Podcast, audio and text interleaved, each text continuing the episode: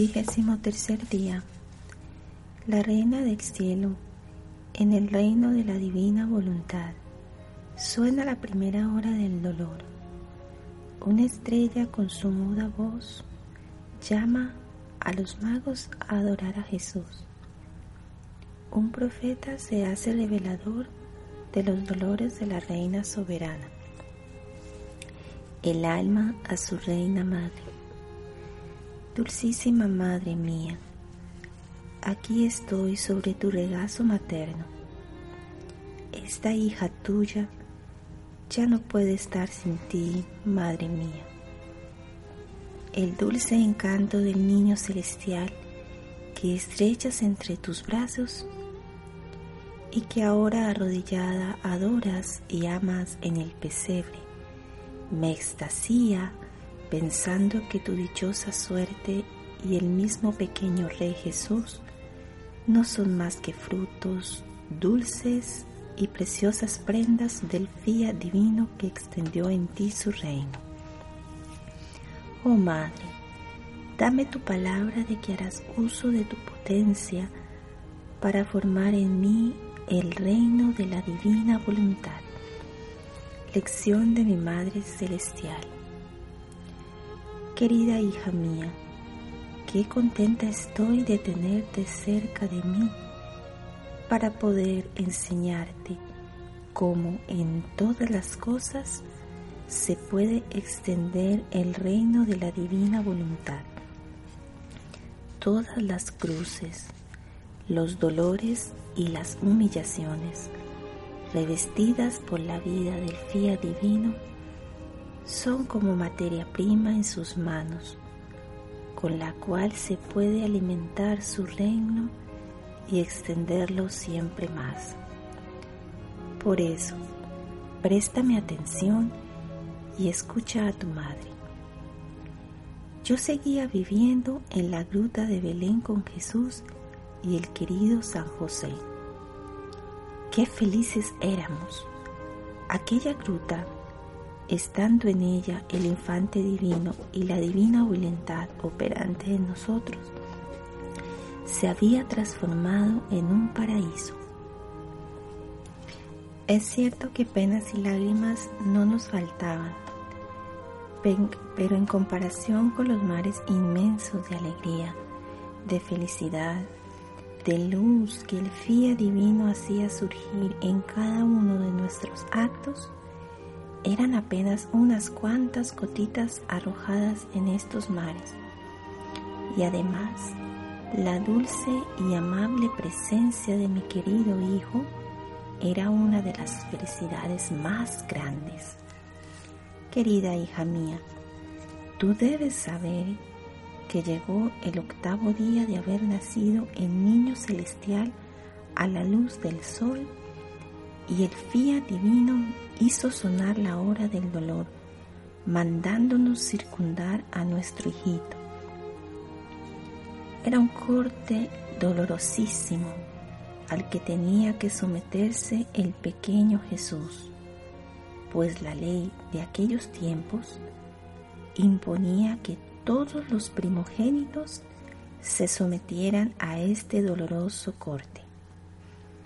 Se le puede llamar ley del pecado pero mi hijo era inocente y su ley era la ley del amor.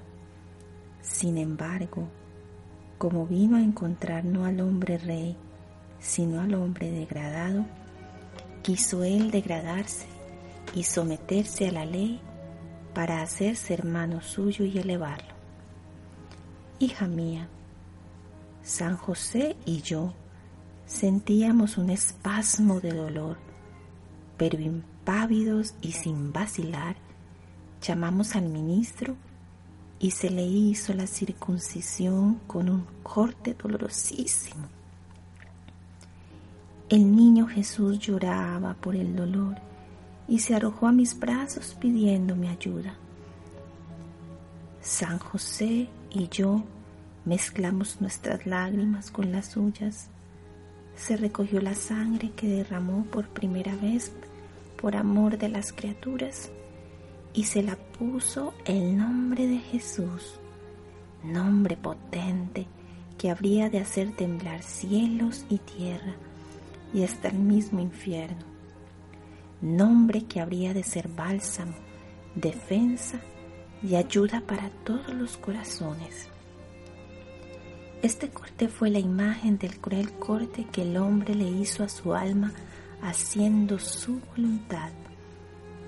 Mi querido hijo quiso ser circundado para sanar este duro corte hecho por las voluntades humanas, para sanar con su sangre las heridas hechas por tantos pecados que el veneno de la voluntad humana ha producido en las criaturas.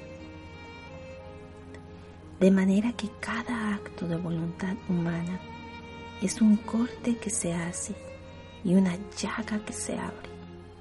Y el niño celestial preparaba con su dolorosa circuncisión el remedio para todas las heridas producidas por la voluntad humana. Ahora, hija mía, otra sorpresa. Una nueva estrella resplandece bajo la bóveda del cielo y con su luz va buscando adoradores para conducirlos a que reconozcan y adoren al niñito Jesús. Tres personajes, el uno lejano del otro, quedaban tocados e iluminados por una luz suprema y siguen la estrella que los conducirá a la gruta de Belén a los pies del niñito Jesús. Pero ¿Cuál no fue la sorpresa de estos reyes magos al reconocer en el divino infante al Rey del cielo y de la tierra, a aquel que venía a amar y a salvar a todos? Porque en el momento en que los magos lo adoraban, extasiados por su belleza celestial, el recién nacido niño hizo traslucir de su pequeña humanidad su divinidad. Y la gruta se cambió en paraíso, tanto que ya no podían separarse de los pies del infante divino, hasta que retiró de nuevo en su humanidad la luz de su divinidad. Y yo, poniendo en ejercicio mi oficio de madre, les hablé largamente de la venida del Verbo y fortifiqué en ellos la fe, la esperanza y la caridad, símbolo de los dones que le ofrecieron a Jesús. Después de todo esto, llenos de alegría, regresaron a sus lugares de origen para ser los primeros propagadores del nacimiento del Salvador. Querida hija mía, no te separes de mí sígueme a todos lados. Están por cumplirse los 40 días de haber nacido el pequeño Rey Jesús y el fiat divino nos llama al templo para cumplir la ley de la presentación de mi hijo. Era la primera vez que salía en compañía de mi dulce niño. Una vena de dolor se abrió en mi corazón iba a ofrecerlo víctima por la salvación de todos. Así que fuimos al templo y al entrar, lo primero que hicimos fue adorar a la Majestad Suprema. Después llamamos al sacerdote y poniéndolo entre sus brazos hice el ofrecimiento del niño celestial al Padre Eterno ofreciéndolo en sacrificio por la salvación de todos. El sacerdote era Simeón, y cuando lo puse en sus brazos, reconoció que era el Verbo divino y exultó de una alegría inmensa. Después del ofrecimiento, me profetizó todos mis dolores. Oh, como el Fía Supremo hizo vibrar intensamente mi corazón materno con el eco de su voz que me anunciaba la fatal tragedia de todas las penas que debía sufrir mi pequeño hijo Pero lo que más traspasó mi corazón fueron aquellas palabras que me dijo el santo profeta.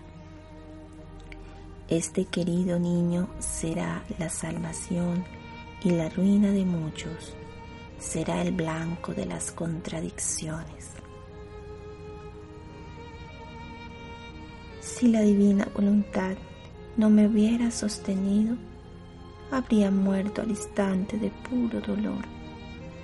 Sin embargo, me dio vida y se sirvió de todo aquello para formar en mí el reino de los dolores en el reino de su misma voluntad. De manera que junto con el derecho de madre que ya tenía sobre todos, adquirí el derecho de ser madre y reina de todos los dolores.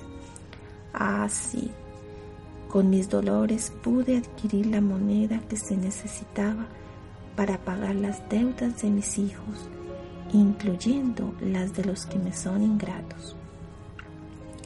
Hija mía, tú debes saber que en la luz de la divina voluntad yo ya conocía todos los dolores que debía padecer e incluso más de los que me dijo el santo profeta. Pero en aquel momento tan solemne de ofrecer a mi hijo, al volverlos a escuchar, me sentí de tal manera traspasada que me sangró el corazón y se abrieron profundas heridas en mi alma. Ahora escucha a tu madre en tus penas, en los encuentros dolorosos que no te faltan. Nunca te vayas a desanimar sino que con amor heroico haz que la divina voluntad tome su puesto real en tus penas, para que te las convierta en monedas de infinito valor con las cuales podrás pagar las deudas de tus hermanos, para rescatarlos de la esclavitud de la voluntad humana y hacer que entren de nuevo en el reino del fiat divino como hijos libres. El alma. Madre Santa, pongo todas mis penas en tu corazón traspasado. Tú sabes cuánto traspasan mi corazón. Ah, hazme de madre y derrame en mi corazón el bálsamo de tus dolores para que a mí también me toque tu misma suerte y pueda servirme de mis penas como de monedas con las cuales poder conquistar el reino de la divina voluntad. Propósito. Para honrarme este día, vendrás a mis brazos para que derrame en ti la sangre que el niño celestial derramó por primera vez para sanarte las heridas que te ha hecho tu voluntad humana. Me ofrecerás también tres actos de amor para mitigar el dolor atroz que le causó la herida al niño Jesús. Jaculatoria, Madre mía, derrama tu dolor en mi alma y convierte todas mis penas en voluntad de Dios.